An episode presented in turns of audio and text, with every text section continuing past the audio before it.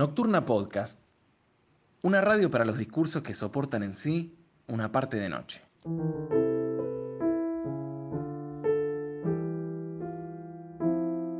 Buenas noches. En esta ocasión estamos invitando a Alejandro Cerda a una conversación, en especial como editor del libro eh, Elogio del Riesgo. Este libro de Anto Furmantel fue hecho en su editorial y creemos que es él quien puede transmitirnos esta experiencia de traerlo al español, eh, el contexto donde esto sucedió, es decir, su, su relación con Anne, que me atrevo a nombrarla también como un encuentro. Eh, digo también porque fue bajo esta figura del encuentro que Nocturna Editora tuvo la posibilidad de que exista, en caso de amor, también de Ando Formantel, de que exista en nuestra lengua. Entonces eh, adelanto esta hipótesis que me gustaría conversar con él, esta cuestión de hacer pasajes de una lengua a otra, eh, creo que han elegido hacerla bajo esta experiencia, esta experiencia del encuentro, como si ahí hubiese una apuesta en eso que nunca se sabe cuándo es que pasa que, que, una palabra se encuentra con una escucha. Me dijo una vez Anne, y creo que ahí radica un secreto. Alejandro es psicoanalista mexicano, profesor invitado de la Sociedad de México, autor del libro En la penumbra del sujeto, que salió este año por la editorial Prometeo, y es también editor de Paradiso Editores. Es eh, beneficiario de Andrew Mellon Foundation en el proyecto que se llama Extimidades, Teoría crítica desde el sur global. Bueno, buenas noches Alejandro. Empezaríamos por preguntarte cómo fue que sucedió la hechura de este libro. Eh, ¿Nos podrías eh, relatar esta experiencia? Muchas gracias, eh, Fernanda y Nocturna Editora, por, por, esta invitación y por esta oportunidad de charlar con varios temas. Eh, primeramente, lo que me gustaría decirles es también felicitarlos por que escucho que ya salió el segundo tiraje o la segunda reimpresión o la primera reimpresión eh, del libro Elogio de Riesgo en Nocturna Editora y, la verdad es que es increíble el trabajo que, que, han hecho, lo que nosotros nos costó trabajo en quizá este, un lustro, eh, ustedes en un año. Eh, lo, han logrado y eso, y eso es meritorio. Entonces, les, quiero felicitar eh, por todo el trabajo que, que, han hecho y sobre todo en, este, eh, en esta amistad que, que, compartimos entre editoriales. me preguntas sobre el encuentro con, con Anne. Y sí, yo lo que hemos visto, yo me atrevería también a, a subrayarlo, fue un encuentro. la idea, antes de empezar a, a ver qué es el encuentro. Eh, me gustaría pues platicarles cómo es que llegué a, porque para serles sincero, quien me llevó a AN fue un algoritmo. Entonces, es, un algoritmo que hoy en día estamos sujetos a esas nuevas subjetividades de, que un algoritmo determina qué nos gusta y qué no. Y, y pues soy, soy sincero, me metí a Amazon, encontré un libro y es un algoritmo que me llevó a, indagar a quién era esta autora. Eh, estaba más, o menos en el 2008, curioseando en Amazon, viendo qué, novedades había, qué, libros. Y hubo un, libro que me llamó mucho la atención, que se llamaba Blind Date, Sex and Philosophy, eh, cita ciegas, eh, sexo y filosofía. Entonces me, llamó mucho la atención porque la autora no, no la conocía, pero bueno, indagué, eh, busqué de qué se trata, lo, ordené, me llega y, al leer este libro este, quedé fascinado. Quedé, quedé fascinado sobre todo por eh, la manera en que en este caso la autora Anne, eh, trazaba la línea entre el psicoanálisis y la filosofía y cómo en lugar de verlos como dos entidades separadas, realmente lo que ella le apostaba es que uno era el límite del otro. Es decir, siempre había una comunicación entre la filosofía y el psicoanálisis y, la manera en, sus relatos eh, era algo que me, que me maravilló. Entonces, a partir de ese algoritmo que me llevó a este libro de Anne, em, como que quedó en el radar. ¿Quién es Anne Fomantel? Em, en, este, en este sentido, lo único que había encontrado, no, estoy seguro si, si, ya había sido traducido, pero lo único que había encontrado era el libro de, que hizo Anne junto con Jacques Derrida eh, sobre la hospitalidad, que que fue publicado en una editorial argentina, creo, La Flor. La Flor. La Flor. Eh, pero son de estas ediciones inasequibles, es decir, ya es muy difícil, eh, sobre todo acá en México. Eh, sin embargo, supe, en ese entonces estaba cursando mi doctorado en Suiza, y supe que en mi último año del doctorado, Anne iba a dictar un seminario, justamente. Entonces, lo, primero que hice fue inscribirme, decir, quiero tomar ese seminario, quiero escucharla. Pero antes de llegar a ese año de estudios, antes de llegar a ese seminario, eh, traté de encontrar su correo electrónico para eh, proponerle, digamos, un encuentro, eh, sobre todo porque me interesaba mucho el publicar algo de ella. ¿sí? Paradiso Editores este, estaba iniciando, estábamos poco a poco tratando de armar qué autores nos interesaban publicar. Entonces le escribí un correo, pues, tomé el riesgo de lanzar el correo y a ver si hay una respuesta. Y, vaya sorpresa, me contestó. Me contestó, eh, hola, ¿qué tal? Este, en un español muy, muy, muy, muy bien este, delineado y me dijo, este, me encanta mucho saber que, nos podamos este, encontrar en, Suiza, este, hablemos. Y, bueno, eh, no me acuerdo cuántos meses pasaron, pero yo ya anhelaba el, llegar a ese año del doctorado. Eh, y debo de confesar, o sea, llegué como un fan, llegué con un crush intelectual tremendo. Este, sin, sin, conocerla, sin nada, ya, ya, ya le idealizaba. Pero creo, creo que es muy, muy, muy importante eso. Creo, creo que en ese sentido, em, el riesgo de haber tomado este, este correo, el escribirle, el decirle vamos a encontrarnos, este, me tenía mucho la expectativa. Incluso recuerdo en ese mismo año, eh, Gael García, este gran actor mexicano, eh, estaba cursando justamente, eh, él estaba en la maestría de, de, EGS. Este, y, ya, pues, obviamente éramos pocos los mexicanos, entonces me lo encuentro, y, hola Gael, ¿cómo estás? Y él me, estamos platicando, teníamos a gente en común, y, me dice, oye, ¿qué te trajo por acá? Y le dije, no, pues vengo al, seminario de AN, o sea, ya voy a terminar mi doctorado, pero la verdad es que viajé por el seminario de AN. Y, y Gael García se queda diciendo, ah, o sea, volaste desde México, solo para asistir al seminario de Anne. Le digo, pues sí, dice, pues sí, vaya.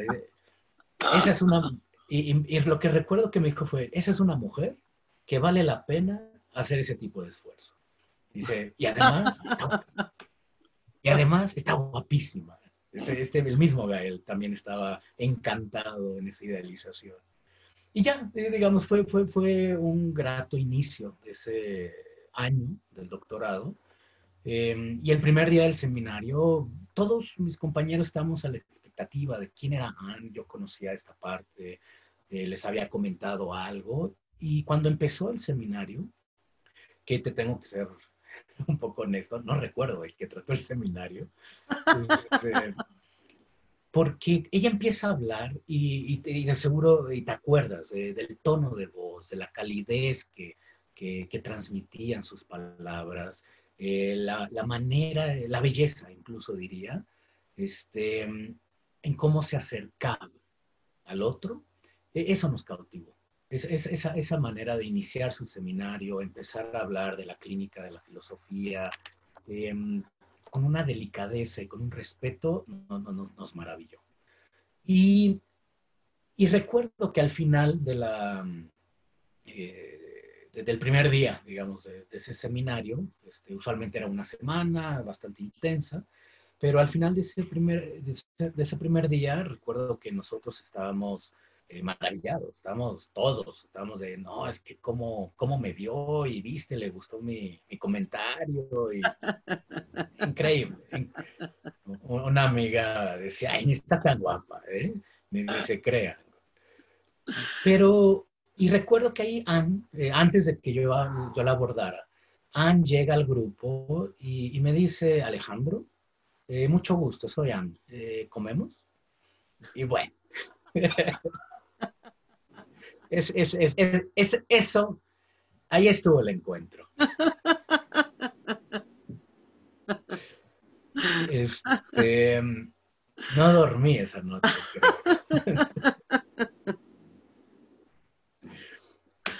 Bueno, ¿y, cómo, cómo fue esa cena?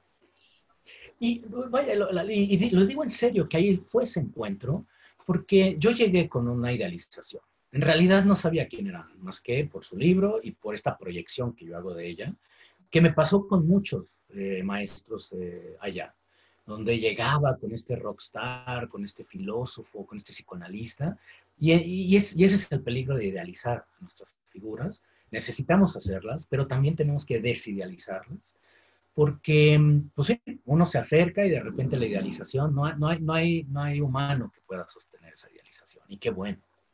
Em, y justamente fue en ese encuentro donde empezamos a charlar eh, y Anne me empezó a, preguntar mucho sobre la editorial, sobre lo que hacía en México. Y yo tenía la idea de, de, que queríamos este, publicarle este libro de Blind Date. Sin embargo, ella fue la que, eh, creo, que incluso estaba recientemente publicado, creo que Elogio del Riesgo sale en el 2011, si mal no recuerdo. Eh, entonces estaba recién publicado y, y Anne tenía mucha, es un libro muy, creo, creo, que si hay un libro muy especial para Anne, es ese libro, que, que dijo, mira, te quiero proponer algo. Este, me interesa mucho el trabajo que están haciendo en México, me interesaría ir a México, este, ¿Qué te parece? Este, si comenzamos con la traducción y la publicación de Elogio del Riesgo. Y, me, lo dijo, es un libro que le tengo un cariño muy especial. Em, y en, ese sentido, no, te sabría decir, como que no pude sopesar el peso, eh, como el, eh, sí, el, peso de esas palabras, de esa entrega. Es decir, tengo un libro muy especial que es Elogio del Riesgo, quiero que ustedes lo traduzcan y que ustedes lo publiquen.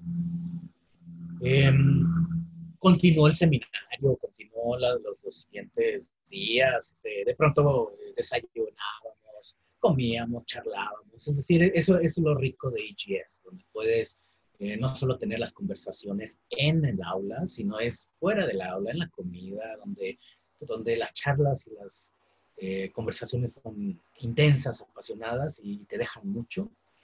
Y, bueno, pues, eh, nos pusimos en contacto, nos despedimos y contacté a Payo para que pudiéramos gestionar los derechos. Gracias a, a Anne este, tuvimos, la verdad es que la fortuna de poder tener una una gestión bastante ágil, bastante, em, bastante favorable, sobre todo para iniciar esta, esta traducción. Em, yo de lo que recuerdo de ese verano, de, ese encuentro, porque digo, ni siquiera me acuerdo qué comimos, ni siquiera me acuerdo el tema del seminario, pero recuerdo que, que Anne siempre tomaba las preguntas y siempre eh, no nos daba respuestas, nos daba preguntas, más preguntas. Pero sobre todo había un componente que a mí me, me pareció genial en ella y es el componente de la em, hospitalidad. Y, y, subrayo lo de hospitalidad porque el hecho de que ella apostara por un editor que estábamos empezando, estábamos iniciando, teníamos poco proyecto en México, pero, pero hasta ahí eh, me parece que es un gran riesgo eh, tomado. Eh, le agradezco enormemente que haya tomado ese riesgo, porque lo que mencionabas, creo que, creo que han elegía a sus editores. han elegía estos libros que tiene como estos bebés intelectuales. creo que ella sabía con quién podía dirigirse. De mi lado, yo te diría, pasé de esta idealización y justamente el momento de la desidealización, eh, creo que pasó de una manera que me pudo dar cuenta que Anne, esta figura mítica que había idealizado, era una, persona, una persona, un humano, eh, cálido, eh, inteligente, eh, y, profundamente comprometida con su filosofía y con su clínica en ese sentido, con su pensamiento clínico. Eh, eso, eso es lo que a mí me, me, brindó ese encuentro, porque cuando hablamos de, un encuentro, eh, que incluso creo que en, caso de amor tiene un capítulo exclusivo de, encuentro, rencontre, eh, no dejo de recordar unas palabras que, me decía mi supervisora, porque para mí el encuentro, que es el encuentro analítico, que, es el que me interesa, no es el único encuentro, pero el encuentro analítico que hacemos en la clínica, eh, se da porque cuando llega una persona no sabemos si se va a quedar, no sabemos si va a haber encuentro o no.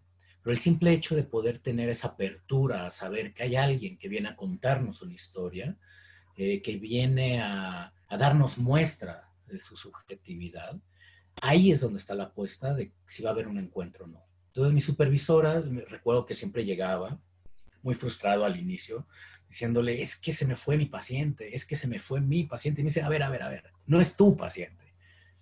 Para empezar, ni siquiera es paciente. Es una persona que viene y tienes que ver si van a poder trabajar juntos. Tienes que evaluar, tienes que, para eso son las entrevistas, tienes que ver si hay, tienes que evaluar si va a haber encuentro.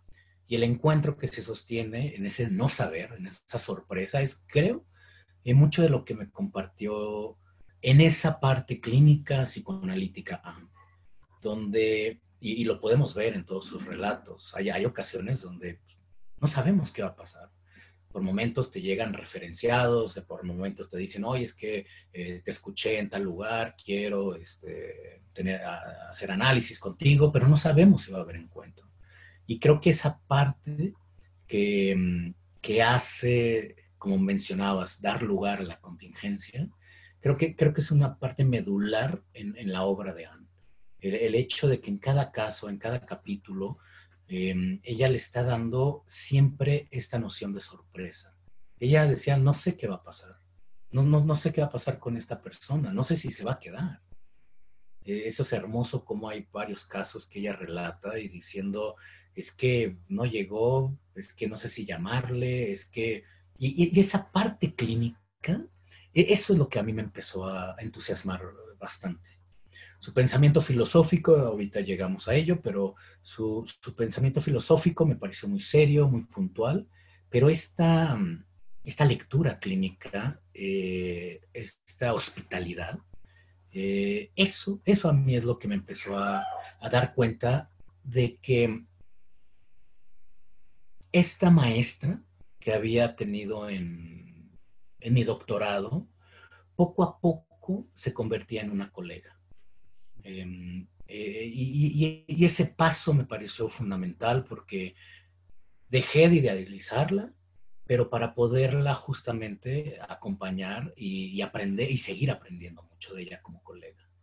Em, por eso ese encuentro me, me pareció muy, muy, puntual.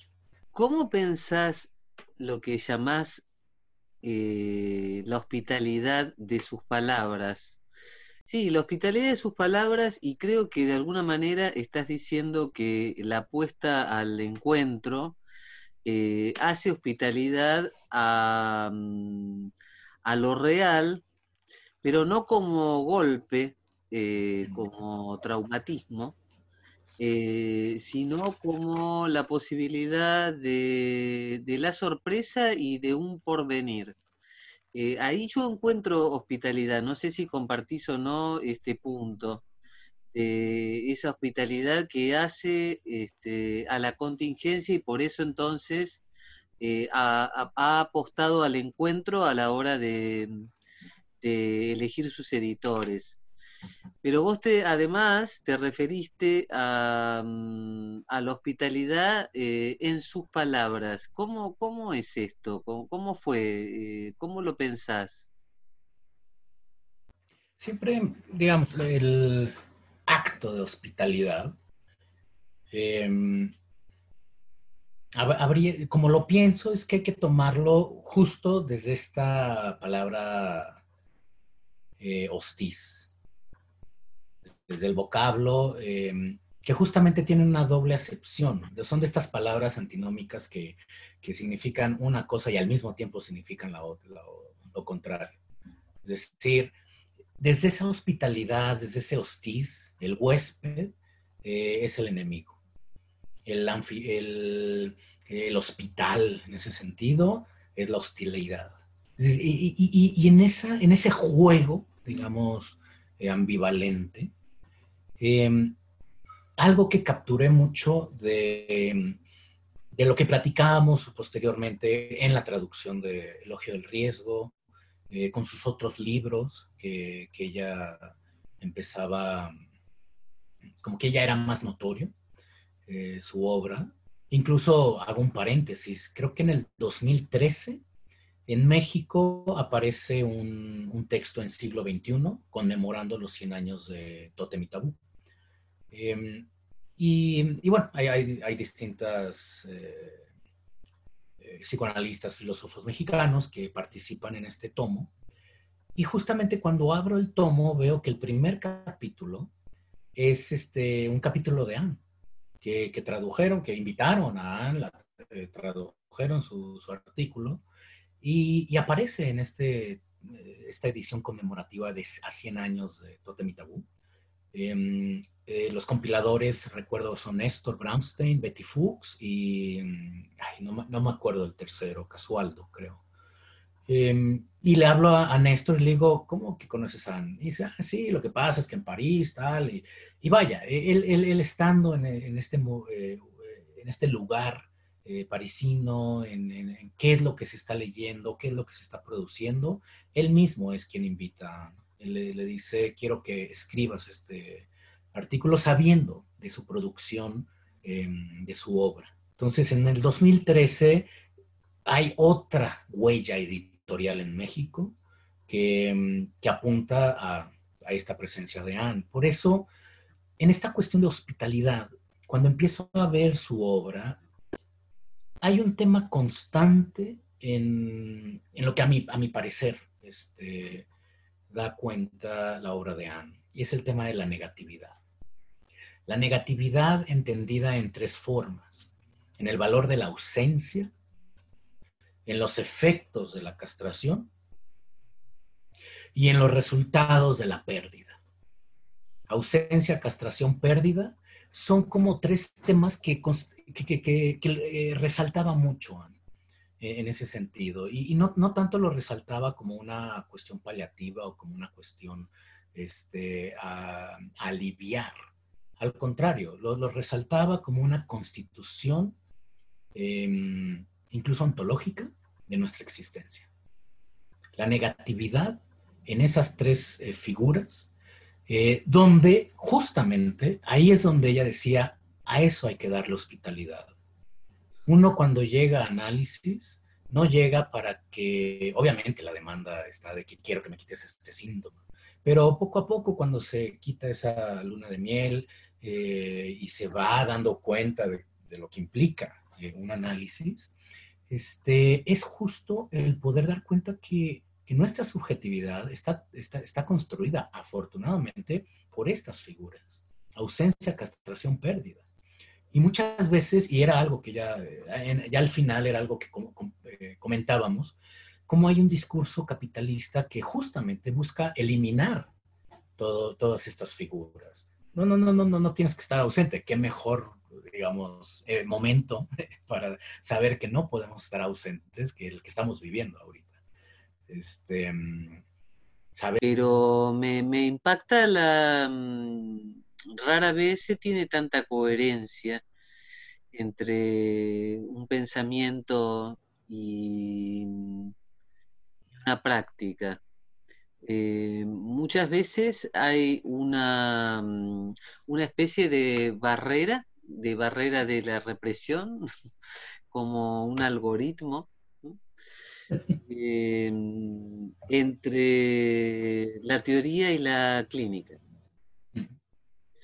Eh, habitualmente, este, entre la teoría y la clínica, este, encontramos, con, no sé si habitualmente, pero es bastante habitual, encontremos este, una barrera entre el pensamiento y la práctica.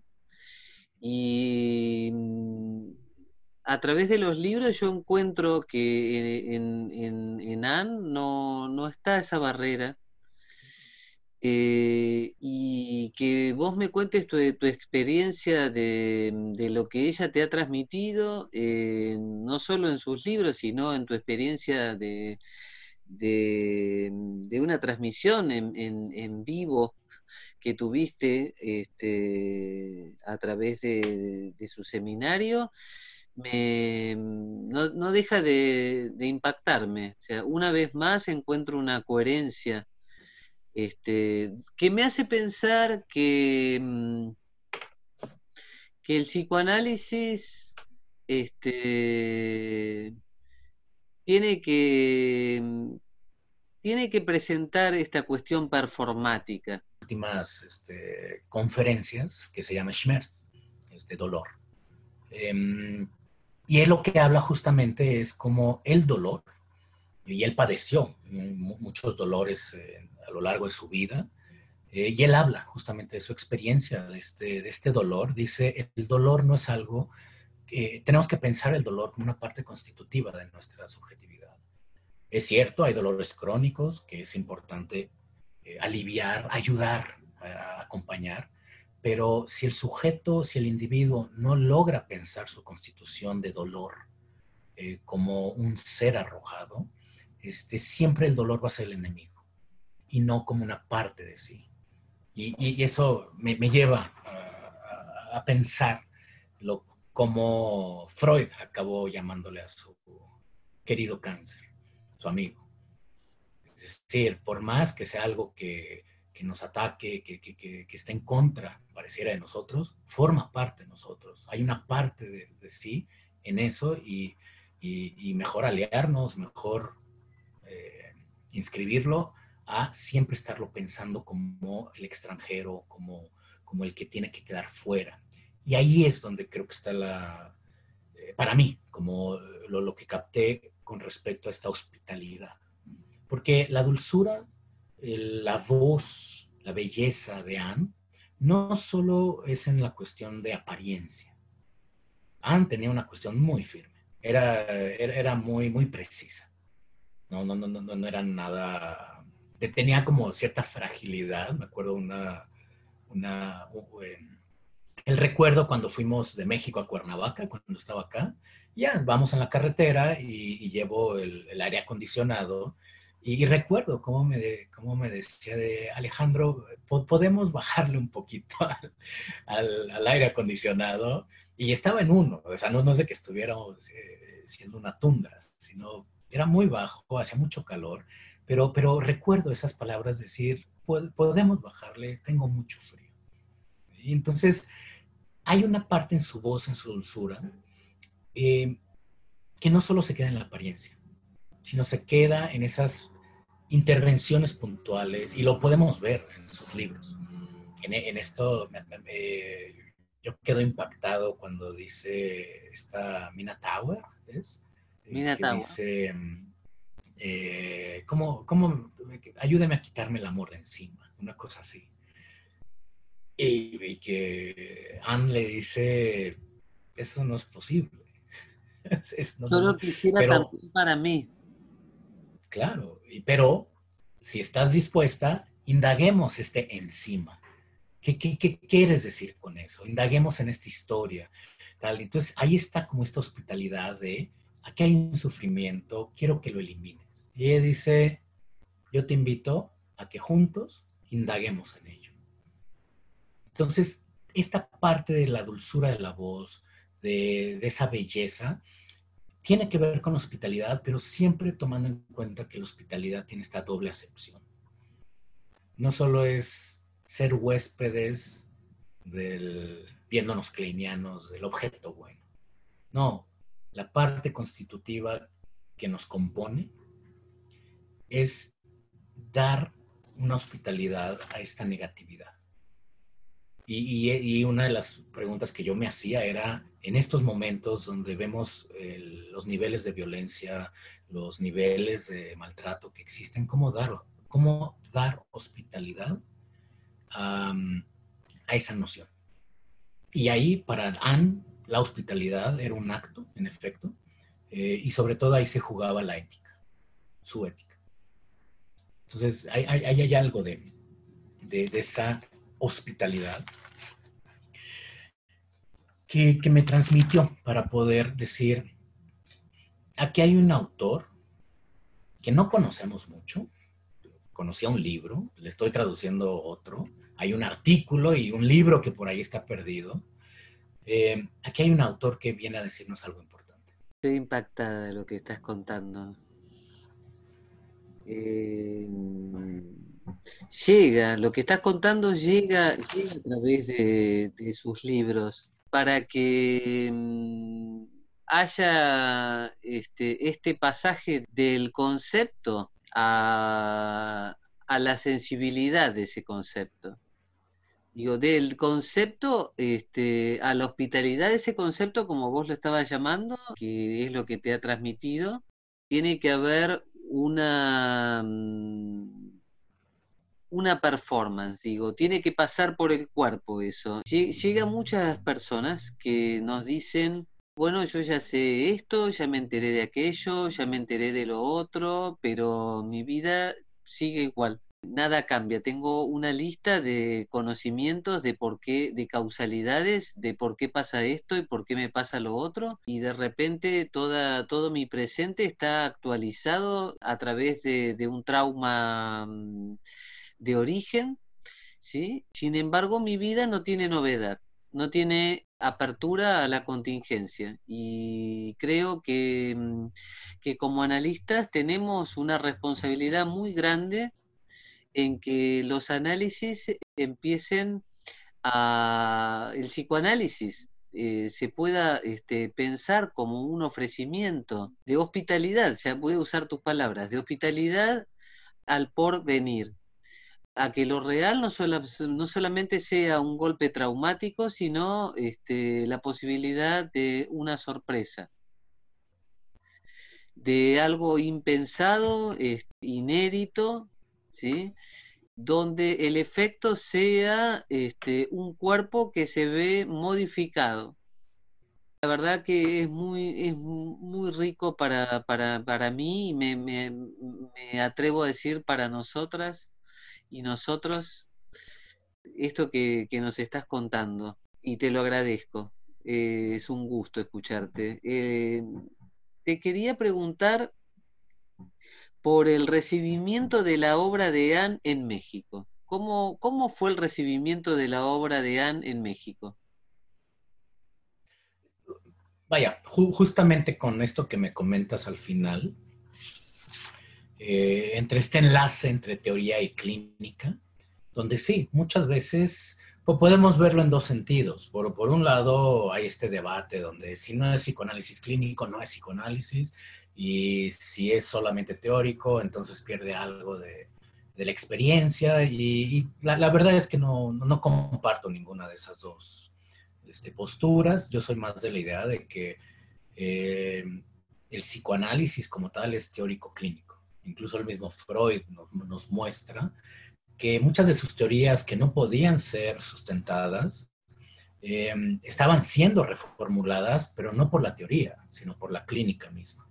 Entonces, no, no, no recuerdo en, qué momento, pero es, si la teoría no puede dar cuenta de algo de la clínica, pues qué mal por la teoría. Entonces, siempre hay este juego, este intercambio, que, hoy en día he notado como que hay una mayor distancia, donde o es todo clínico o es todo teórico y no comparto esa, esa postura. Y creo que Anne, eh, en ese sentido, justo hacía como una bisagra donde el pensamiento clínico lo, se ve muy, muy, muy lindamente desarrollado en sus capítulos, en sus pacientes.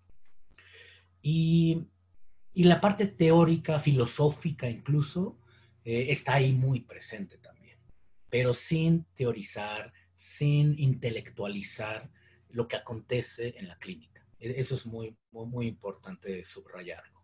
Em, casi, casi desde un ámbito muy de bion, eh, sin memoria, sin deseo. Es decir, lo que acontece en el consultorio es, es una producción que solamente hay dos personas que van a saber qué sucede ahí. Pero, y eso me lleva a, pensar en el recibimiento de Anne em, en México, porque como veíamos, e, era una autora que no había sido traducida, Estamos hablando que ella viene a México en el 2015. Este, ella, ella misma me dice, oye, tengo unos días este, libres, me gustaría visitar México, este, hay que promover el libro, hay que tener este diálogo con colegas. Y le dije, bienvenida. Es decir, este, poder em, tener esta hospitalidad ahora con, con en México eh, era un gran, un gran acontecimiento. Eh, la, sorpresa, porque sí fue sorpresa, es que justamente en México no mucha gente la conocía. Entonces, al decirle, viene esta psicoanalista francesa, Henri Fumantel, eh, y, muchos era, ¿y ella qué? O sea, me, mejor trae a Jacques Miller, mejor trae a, este, Colette Soler, eh, o sea, como que como gente que ya, ya tenía una trayectoria bastante establecida y, esta cuestión nueva, esta cuestión de lo inédito, eh, de, repente vimos que había mucha resistencia y, es algo que, creo que como toda editorial nos toca, este, estar eh, pues casi casi picando piedra, poquito a poquito para poder ir introduciendo a estos nuevos, no tan nuevos autores, porque vaya, la obra de Anne llevaba muchos años, eh, sin embargo, en esta traducción, en este pasar de una lengua a otra, eh, también tenemos que ver el contexto social, el contexto cultural, el contexto institucional. Porque si nos encontramos donde de repente, oye, viene a, a dar una conferencia, ay, no, no hay espacio, no, no, no hay, no hay tiempo. Es decir, como un desinterés. Entonces, afortunadamente, este, pudimos encontrar eh, unos espacios que la gente, y, eso fue algo muy grato, porque la gente que iba, psicoanalistas, colegas, maestros, estudiantes, realmente iba a la expectativa. Realmente iban a, ¿y quién es esta mujer? Pero escuchémosla. ¿Qué, qué tiene que decir? Y recuerdo que el primer, eh, la primera conferencia que dio fue en la Asociación Mexicana, en la APM, la Asociación Psicoanalítica Mexicana, em, donde tuvo una conferencia acompañada de la traductora, que es psicoanalista de, esa institución, em, y realmente el diálogo, la manera en que dio cuenta del libro, del elogio del riesgo, que era lo que se estaba promoviendo, eh, fue una charla muy, muy enriquecedora y al final eh, muchos estudiantes, colegas decían, la impresión con la que se quedaban eran como de, wow, no, no conocíamos a esta mujer y, nos quedamos maravillados. Quiero leer el libro, quiero ahondar más en este tema. Em, de ahí recuerdo que eh, fue invitada por la Sociedad Freudiana de la Ciudad de México, justamente. Em, y recuerdo que ahí eh, mis colegas, que es una sociedad que estoy, más allegado a ellos, eh, recuerdo que también me pidieron si podía dar una supervisión clínica, que eso no, no, se había planteado en, en su visita, simplemente era dar una conferencia, hablar del libro, como promover esta novedad editorial. Y, Anne, muy linda, aceptó, dijo, sí, sí, sí, genial, adelante. Eh, yo no pude estar en esa supervisión clínica, pero fue un caso de, una colega mía que, justamente ahorita es la presidenta. Y, más tarde eh, ella dio la conferencia en esa misma sociedad. Y justamente cuando regreso y hablamos de, oye, ¿cómo les fue? ¿Cómo estuvo? Eh, el mismo sentir fue, eh, qué maravilla, qué, qué, pensamiento y qué calidez nos ha traído Andy Fomantel. Es decir, gente que estaba muy incrédula, profesionales que, que bueno, tienen una gran trayectoria, eh, tuvieron justamente esta expectativa, esta apertura al encuentro y, quedan maravillados. Dicen, la supervisión estuvo fenomenal. Eh, eh, y, ahí creo, y, lamento mucho el haberme perdido la supervisión, porque ahí creo que son esos momentos donde uno puede pues, observar casi casi de, lejos, un poco como casi casi sobre el hombro, cómo trabaja un psicoanalista, cómo piensa, porque no podemos estar en la sesión como, como tal. Em, entonces es como casi una manera de decir, así piensa este psicoanalista estos casos, esta clínica, y, ese evento me, pareció lamentable que me lo haya perdido.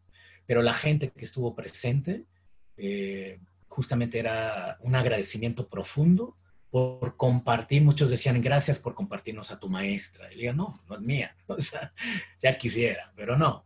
Este, es, es, justamente compartir, y eso es parte de, la apuesta editorial.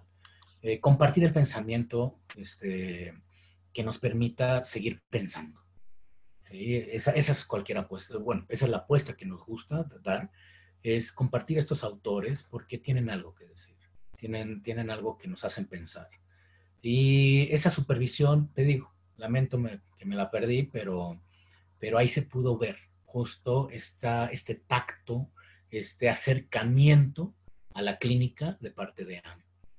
Em, la tercera eh, invitación, o la tercera conferencia, que, fue, diría, como la más divertida, porque vi un lado muy, no, no, sé si diría infantil eh, de Anne, pero muy curioso, muy, muy explorador. Eh, tú, la conociste, una, mujer con una eh, elegancia, con una talla impecable, increíble. Pero cuando fuimos a Cuernavaca, a la Universidad Latina, eh, fue justamente una conferencia que dio y lo que se maravilló es que es una universidad donde estaba llena de alumnos, estudiantes jóvenes, eh, el auditorio se llenó, pero de puro alumno. Eh, igual y algunos estaban acarreados, igual y unos eran de Obas o tiene cero, no sé. Pero, pero ella, cuando está en la, en la conferencia, antes justo de la conferencia, me dijo, Alejandro, permíteme un momento. Y se metió a la universidad, a los patios, al jardín, tal, y no lo podía creer. Eh, decía, me encanta esta vitalidad, me encanta esta juventud, porque en los otros encuentros, eh, el encuentro era ya más con eh, gente mayor, profesionistas, este, gente más de, este, más de la edad.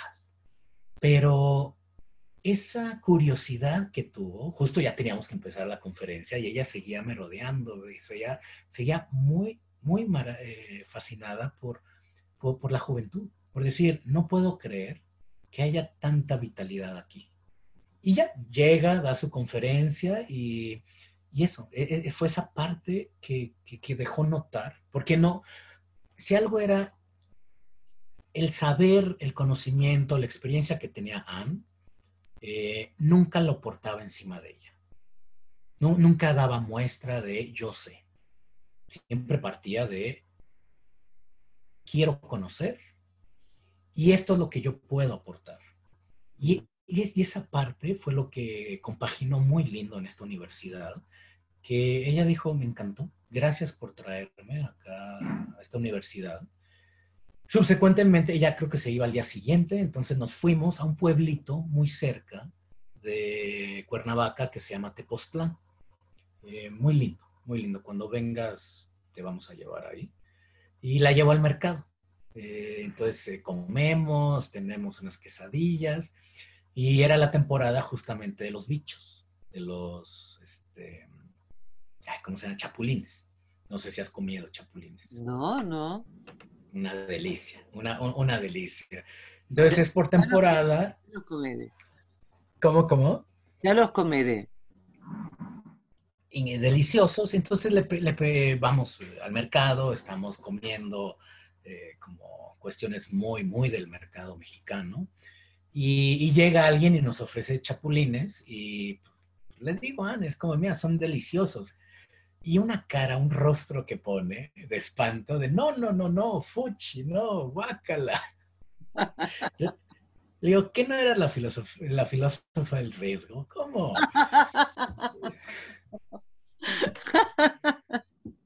Y me contesta, todos tenemos un límite.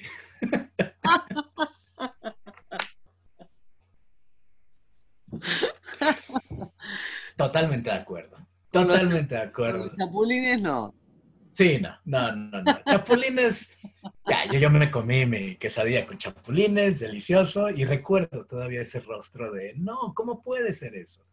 Pero, pero e, eso, vaya, a mí, esas, esas experiencias muy similar a EGS, donde muchas charlas en la comida, en la cena, hacen el pensamiento en conjunto, eh, a mí me dejaban eso con, esta idea de estar en un mercado en Tepoztlán, el poder estar hablando, ver cómo se siente, cómo ha estado, e, e, e, ahí está un, lindo encuentro. Entonces, a todo esto, creo que gran parte del trabajo que, estamos haciendo en Paradiso y ustedes en, Nocturna, en Argentina, es, justamente introducir un, pensamiento que ha tenido una... Eh, vibrancia, digamos, en, Francia por mucho tiempo y, que creo que es parte de la apuesta que estamos haciendo como editoriales. Eh, seguimos, apenas vamos a eh, publicar el segundo tomo. Eh, traducciones, incluso en inglés, son, son muy pocas. el, el, elogio del riesgo, In Praise of Risk, salió el año pasado en Ford, Fordham Quiero pensar que mucho tiene que ver a Vital Ronel, una muy buena amiga de ella. Em, em, the, power, um, the Power of Gentleness es otra que apenas salió con, un, con una introducción de Catherine Malabou. Y, y este año, no, en, enero va, va, a salir em, el de secretos, In Defense of Secrets. Sí, Defensa del este, Secreto. Entonces, y, es eso, es creo que son estas editoriales, estos esfuerzos para poder ir dando a conocer lo que sigue siendo una obra vital, em, a pesar de que ya no contamos con, con Andy Fomantel en presencia. Eh, su espíritu está muy presente en estas obras y creo que es lo que estamos justamente continuando en ese trabajo. Eh, la recepción cada vez mucha gente ya nos está pidiendo en caso de amor, esta colaboración que podemos hacer con Nocturna. Y es eso, ya hay expectativa de queremos el nuevo libro de Anne, queremos seguir leyendo y, bueno, en caso de amor es, es, una belleza. Dentro de esto mismo que estamos charlando del recibimiento de la obra de Anne, este, eh, hemos acordado en conversaciones con vos que tiene un, entretejido, en principio, en dos dimensiones que son la clínica y la filosofía. Y también podríamos decir la literatura, ¿no? Este, la clínica, la filosofía y la literatura. Eh, una escritura que, entreteje estas dimensiones, yo diría que mm, al servicio de la clínica. Eh, es una singularidad de su escritura, eh, es, una singularidad de, su transmisión de la clínica. Dentro de lo que estamos hablando, que es el recibimiento de la obra de Anne en México, ¿cómo se recibe esta escritura que tiene esta particularidad de ser un entretejido entre estas dimensiones, la filosofía, la literatura, el psicoanálisis, eh, al servicio de la clínica, sin, sin rompiendo un poco con los con las categorías de las disciplinas, ¿no? poniendo en un entrecruzamiento distintos discursos al servicio de la clínica. Eh, ¿cómo, ¿cómo, es recibido esto? Porque no, no, eh, no es sencillo darle hospitalidad eh, a, a una escritura que no se encuadra, digo, si uno tuviera que decir, bueno, dentro de una librería, ¿no?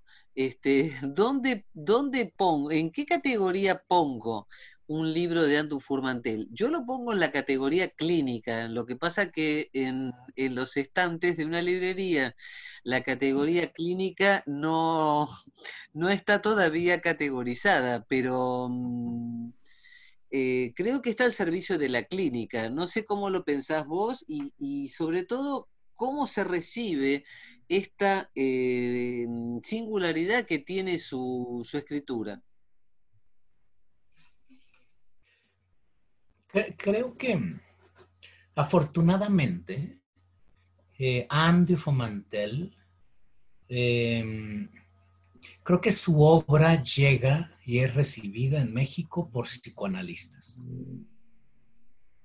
Es decir, eh, y estoy de acuerdo, em, la versatilidad en escritura de, Anne hace que por momentos no sepamos si estamos ante un libro clínico, libro filosófico, incluso con este auge literario.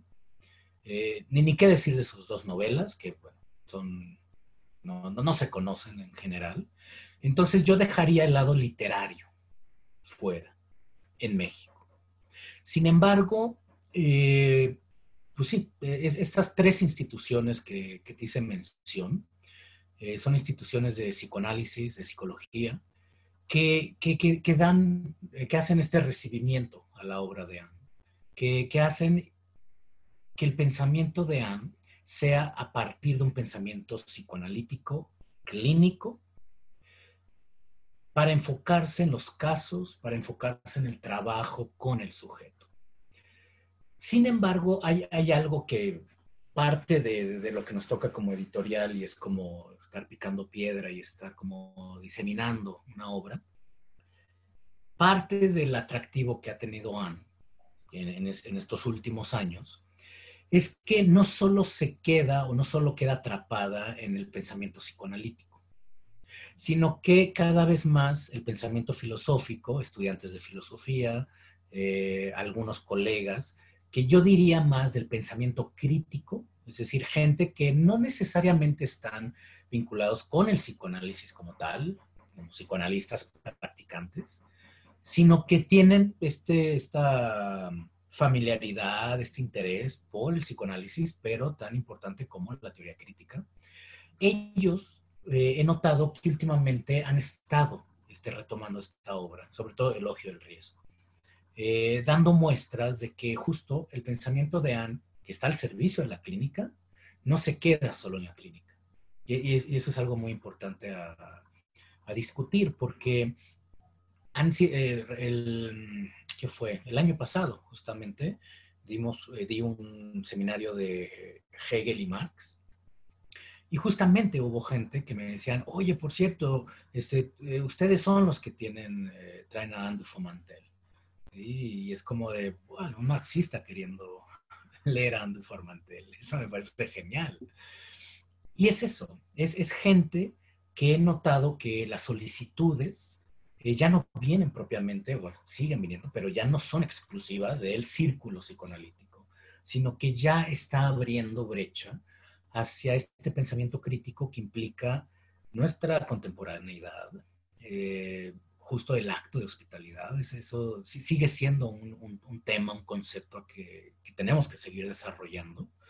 Eh, cómo, dar hospitalidad a lo que acontece no solo en México, sino en el mundo. Entonces, eso es lo que ha, tenido un mejor recibimiento. Al inicio, sí, fue tal exclusivamente en psicoanálisis. Pero hoy en día se está, digo, ramificando más. Incluso recuerdo una amiga este, del extranjero eh, me decía, qué belleza del libro, qué belleza se lee como una novela. Y, no sé si no, es una novela, eh, resaltaría como, una novela, pero tiene esa facilidad también. Tiene este relato donde Anne presenta sus casos, presenta su pensamiento y siempre de una manera muy, no sé si llamarle lírica, pero sí narrativa, que, es un estilo que, a mí me resulta eh, envidiable el poderlo emular en algún momento. Sí, creo que mm, más allá de que no están pasadas, este, digo, trasladadas o traducidas eh, sus dos novelas, este, que escribió, que fue lo último que, escribió, eh, de todas maneras está en, su escritura, en su estilo, la literatura, eh, el relato, como modalidad de, transmisión.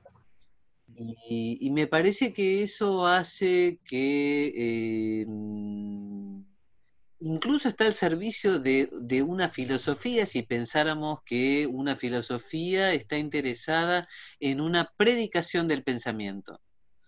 Si pensáramos que una filosofía tiene interés en que un pensamiento sea predicado, se predique, creo que la literatura este, que entrama su, escritura, en el sentido de que se trata de, una narrativa, de un relato, eh, permite que eh, se pueda predicar un pensamiento que este, es clínico.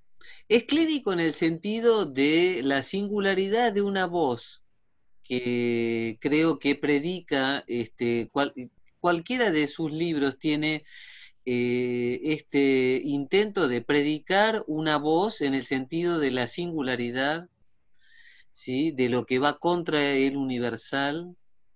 Y en ese sentido me parece que eh, llega, este, va mucho más lejos que, que el público psicoanalítico, coincido con vos, por el hecho de, mm, que como tiene esta posibilidad de, narrativa, de relato, escribe una voz, este, también interpela la posibilidad de que uno pueda identificarse a ese eh, destinatario, ¿sí? este, a, a poder quedar en el lugar del tú al que esa escritura se refiere. ¿No? Porque justamente porque tiene este, la posibilidad de, lo literario, digo, de la, la, posibilidad de un relato, de una narrativa que incluye el tú. Digo, me parece que esta magia, que parece una magia en principio del alcance que tiene, la potencia que tiene su escritura y la transmisión de lo que tenga para decir en cada uno de sus libros, este, la literatura, digo, juega este papel este, de mm, vehículo eh, de una predicación, de un pensamiento este, mm, que, creo que transporta esta eh, singularidad de una voz y esta eh, invocación, porque creo que es un llamado a la singularidad de una voz en cada quien. Eh, me parece que esto tiene este, un alcance a la hora de, bueno, en mi caso me interesa particularmente eh, que el psicoanálisis sea realmente un ofrecimiento, una invitación a la hospitalidad este, de, cada uno que se pueda incluir en ese tú al que se dirige este, un relato. Y me parece que su escritura tiene esta particularidad. Creo que por lo que me estás contando, este, coincidís con esto, pero bueno, me gustaría escuchar tu, tu posición. Hay, algo que, vaya, escuchándote en esta cuestión del, de la escritura de Anne, que en efecto no, no, no se reduce, no se encasilla a, lo psicoanalítico, porque incluso me, pongo a pensar en otros libros de psicoanálisis clínico, donde tal cual es como estar en el consultorio, estar como, como metidos, ya ni se diga desde un punto de vista psiquiátrico, sino desde un punto de vista nosológico, viendo síntomas. Creo, que Anne se, despega de ahí. Y, eso es justamente lo que le permite dar una narrativa clínica, presentar un caso, eh, pero en esa narrativa justamente poderle, poderse deslindar e irse a la cuestión filosófica, a la cuestión eh, de literatura. Em, y esto creo, ya, ya, ya, lo habíamos comentado, yo creo, y, esto es meramente una pesquisa mía, no, no tengo nada con qué sustentarlo, pero a mí me parece que que en esta escritura de Anne hay mucho de su análisis con Leclerc. Es decir, eh, Anne se eh, analiza con Leclerc y, Leclerc siento que son de estos autores, eh, no, sé qué tan olvidado estén en, Argentina, pero, pero como que quedan a la sombra. Y me parece Leclerc de los, a mí, de los principales psicoanalistas que, debemos retomar.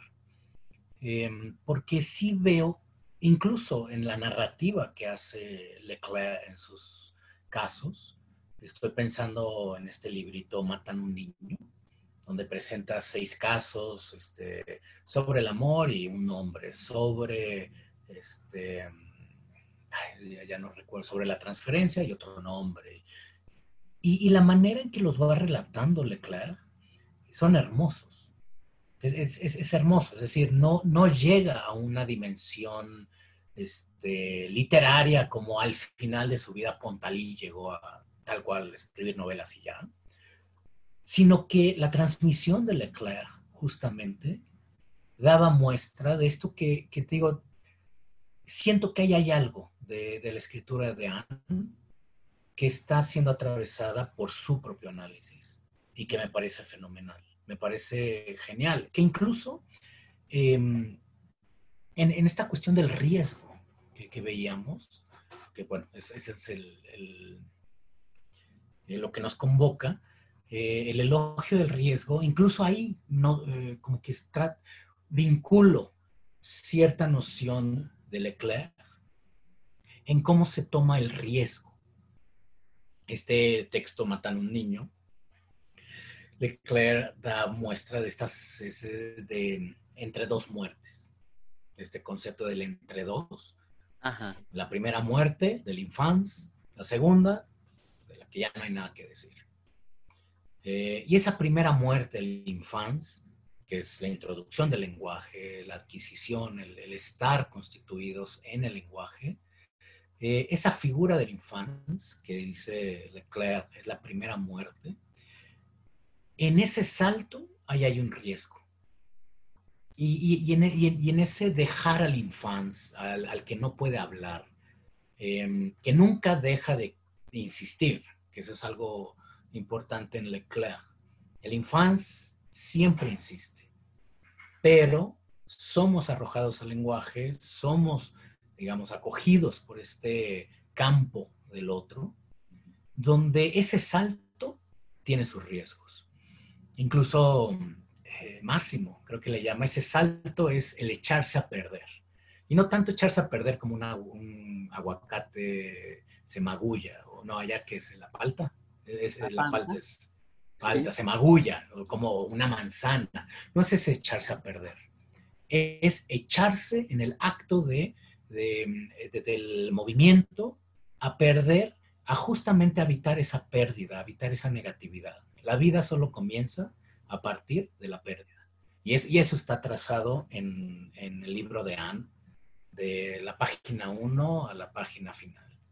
La pérdida no como algo que hay que lamentar, sino la pérdida como la ganancia de una vida, de un cuerpo, de una experiencia.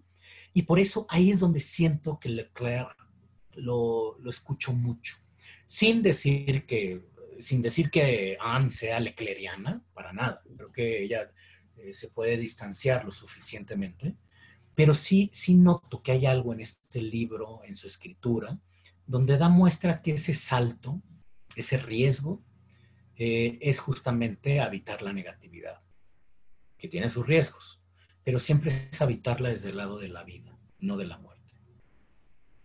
Bueno, estamos eh, en el punto, eh, llegamos al punto de, de, lo que sería el concepto del riesgo, este, en particular en este libro que se refiere directamente, hace un elogio del riesgo. Creo que, mm, que toda su obra está atravesada por, por esta oda al riesgo de habitar esta negatividad ella dice que todo el psicoanálisis tiene que estar eh, dentro de la noción de hospitalidad, ¿no?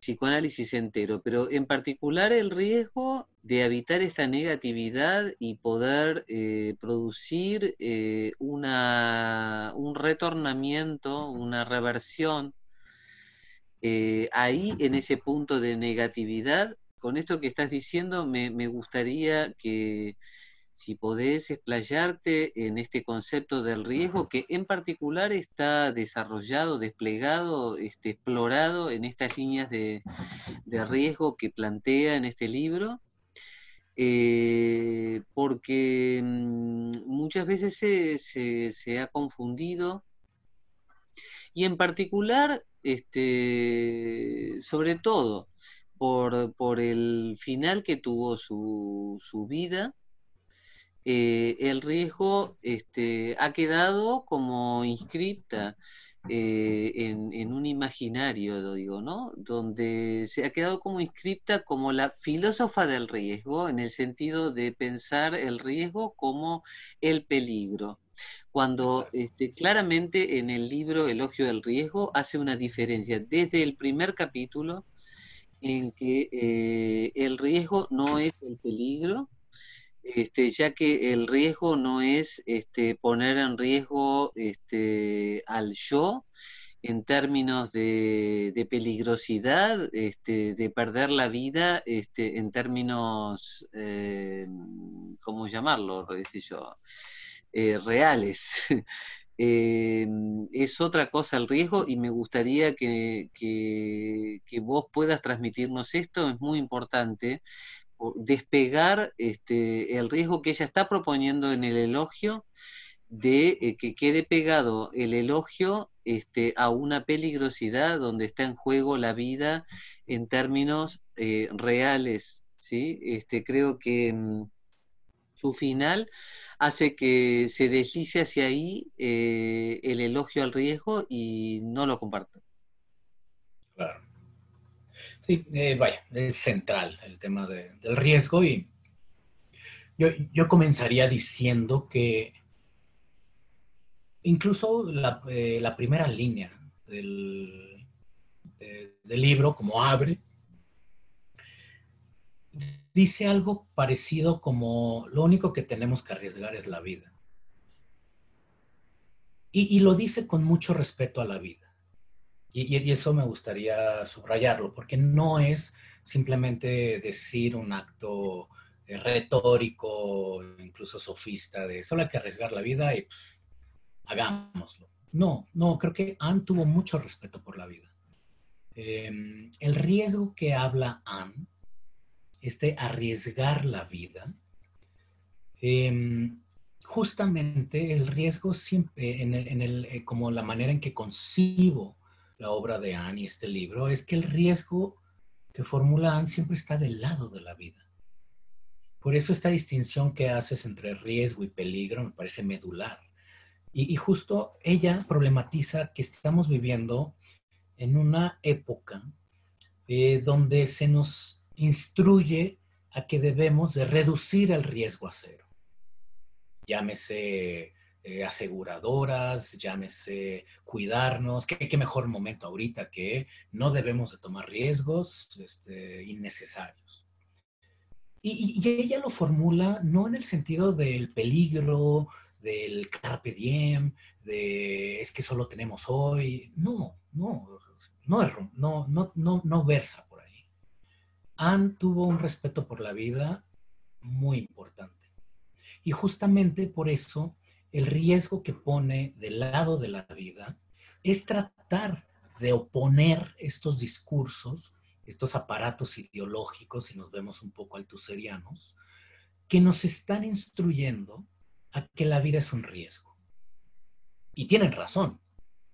Digamos, claro que es un riesgo. Hay, una, frase de R.D. Lane que me encanta, que es, la vida es una enfermedad sexualmente transmitida. Con 100% de mortalidad. qué bueno, qué buena frase. Y es, eso, es eso. Es decir, la vida, como lo, está conceptualizando esta Anne, no tiene que ver con el peligro innecesario, no tiene que ver con la cuestión tanática, no, no va por ahí. Va más en el sentido desde una postura ética. ¿Qué es una vida? ¿Cómo afrontamos esta vida? Porque es cierto, eh, incluso ella lo menciona, la vida, esta vida que nos es dada, la podemos perder en cualquier momento. Y, hoy en día, más que nada, si, si, de algo se ha tratado esta pandemia, es más allá de un mero virus. No se trata de un microorganismo esta pandemia. Se trata de una multiplicidad de, eh, de, fallas y de problemáticas que justamente nos hacen ver que esa vida se nos puede quitar en cualquier momento. La diferencia del elogio es cómo vamos a afrontar esa negatividad, porque estamos justamente con vida debido a que habitamos una negatividad que es que se nos puede quitar. Entonces, ¿cómo asumimos la responsabilidad, incluso la hospitalidad de esa vida? Y ahí es donde creo que me parece medular hacer la distinción porque han siempre le apostó al riesgo del lado de la vida.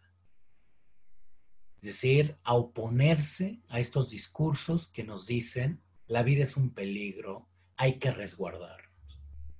Y, aquí me gustaría hacer un paréntesis eh, porque esto, esto me resuena mucho a, lo último que está trabajando Máximo, este Máximo Recalcati, Em, donde justamente versa un poco en, estas líneas donde vivimos en una sociedad del bienestar, donde el bienestar y de la higiene emocional, del bienestar, es, ya, es, un imperativo, ya, ya, ya es algo que debemos de hacer. Dentro de esa parte del bienestar es que no debemos de correr riesgos. ¿Por qué? Porque son peligrosos. Podemos perder la vida. Y, lo último, recuerdo, hace, hace poco tuvo un, un encuentro este Máximo con la APA, eh, con un encuentro con algunos analistas, y lo que Máximo está problematizando es esta noción freudiana de la pulsión de seguridad. Una, una pulsión que implica un, un encierro, como un enclaustramiento de la misma pulsión para que no se exteriorice y para que se pueda conservar el organismo. Y justo en otro texto Máximo menciona, entre más se autoconserva la vida, más se destruye la misma. Incluso llega a decir, Freud siempre pensó a las células cancerígenas como profundamente narcisistas, en el sentido de esa autoconservación, de esa pulsión que se tiene que resguardar. ¿Por qué? Porque el exterior es peligroso, porque el exterior es amenazante y obviamente el exterior es un riesgo. Entonces, ahí es donde cierro ese paréntesis porque me parece que la noción del riesgo en, en va muy emparejada a esta noción de debemos de cuidar la autoconservación, porque sabemos que la autoconservación del organismo nos lleva a un estado cero, nos lleva a la no vida. Si queremos evitar todo riesgo posible, justamente si queremos conservar toda la vida intacta para que no haya estas pasiones, estas, eh, este, ¿cómo se llama?, incertidumbres, estos accidentes que forman parte de la vida, que forman parte del mundo. Estas Entonces no hay vida. exacto. Entonces no hay vida. Y lo que ella justamente dice es que gracias a esas impurezas, gracias a esos accidentes, hay vida. Y gracias a eso es que tenemos subjetividad. Entonces, ese, ese salto, y regreso al planteamiento de Leclerc, porque la muerte del infancia, en ese riesgo acceder al otro, al mundo, al lenguaje, Claro que es riesgoso, es echarse a perder, pero con una ganancia. Por eso aquí juega una lógica un poco paradójica, donde en ocasiones, cuando perdemos, realmente ganamos. Perdemos la omnipotencia, perdemos el infans, perdemos la seguridad pura, pero ganamos una vida, ganamos un cuerpo. Porque muchas veces cuando nos aferramos a ganar, a querer conservar toda la vida intacta, muchas veces en esas ocasiones es cuando perdemos. Perdemos la posibilidad de una vida. Y, justo, y que es importante destacar, no podemos omitirlo, que el final de la vida de Ana estuvo atravesada eh, por un acto ético. Es decir, eh, escucho decir que fue una impulsividad, que fue una irresponsabilidad, eh, me, parecen este, absurdos. Este, mm, fue un acto ético lo que hizo, lo que hizo. Un acto hacia la vida, porque justamente a quién, por quién entra al, mar. ¿A quién busca? El rescate de la infancia. Total, total.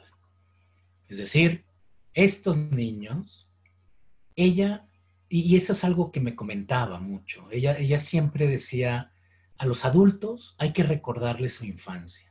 No soy yo infantil, sino lo que es la infancia, eso que ha quedado en lo inconsciente, porque muchas veces este diálogo entre el adulto y el niño se olvida. Y muchas veces encontramos estos adultos con niños tiránicos, con niños este, como muy militares, muy rígidos, cuando Anne lo que siempre comentaba es que esos adultos se les ha olvidado que ese niño también es la fuente de todas las virtudes de placer, de creatividad, de gozo en la vida. Entonces, e-, esa comunicación que, se, olvida en el mundo adulto, donde no, no, eso es de niños. Recuerdo un, un papá que que, se enojaba mucho con su hijo diciéndole, es que se, la pasa jugando todo el día. ¿sí? Y le digo, bueno, tú te la pasas trabajando todo el día. Entiende que el juego en el niño es tu trabajo. Tú también juegas en el trabajo. Y, y todas tus transacciones y todo lo que haces en la bolsa te produce mucho placer. Gracias a que ese niño, esa parte infantil te lo permite. Y, y entonces es esa parte, es esa parte, esa es ese diálogo, ese enlace que, que Anne siempre estuvo procurando en la clínica de, con, adultos. Em, siempre viendo que apostarle a la infancia es justamente tomar un riesgo, pero un riesgo que, vale la pena. Un riesgo que en, su caso lamentable este, nos conduce a un final, pero creo que es un riesgo como acto ético no como una irresponsabilidad. No, de, ninguna manera. Me parece que, mm, que ella sabía nadar, sabía nadar en ese mar, conocía ese mar y, fue una falla de su organismo, eh, no fue un ahogo, fue una falla del organismo este, que condujo al final, pero fue rescatar el, me parece importante poder, siempre para poder ubicar por dónde va el deseo, eh, ubicar la, frase verbal, la conjugación verbal, y yo la llamaría rescatar la infancia. Siempre rescatar la infancia. Creo que es un acto ético y estético este, que tuvo esa forma y que hubo una falla. Eh, inevitable a veces, ¿no? Este, que haya una falla en, un acto ético y que mm, eh, haga que no se pueda realizar finalmente lo que fue rescatar la infancia. Eh, qué, lindo, qué lindo título. qué lindo título, rescatar la infancia. Hasta, te invitaría a que hagamos algo al respecto, una colaboración con colegas para hablar de la obra de Anne. Y, eso, ¿qué, implica rescatar la infancia? ¿Qué implica rescatar la infancia? La, verdad, este, Alejandro, es, eh, fue un, placer esta charla. Igualmente. Un placer, un placer escucharte y, me has hecho pensar muchas cosas. Eh, es también muy, muy placentero poder compartir este, este tráfico, este, porque si editamos estamos traficando pensamientos, digo, que queremos compartir, y para eso hay que traficar, y correr, que correr el riesgo de traficarlos. Eh, y bueno, tenemos por delante eh, el tráfico de, en caso de amor, de inteligencia del sueño y bueno, algunos otros que puedan venir, eh, que hemos acordado en, compartir esto y extender este, el virus. el, virus de es contagioso. el virus que es contagioso, muy contagioso, ojalá que sea tan contagioso como este en el que nos, este, nos ha dejado confinados. Eh, espero que este no, que este no nos deje confinados, este, que rescatar la infancia sea este, una estética eh, del psicoanálisis por venir. Eh, así que te, agradezco muchísimo, Alejandro, este, este diálogo.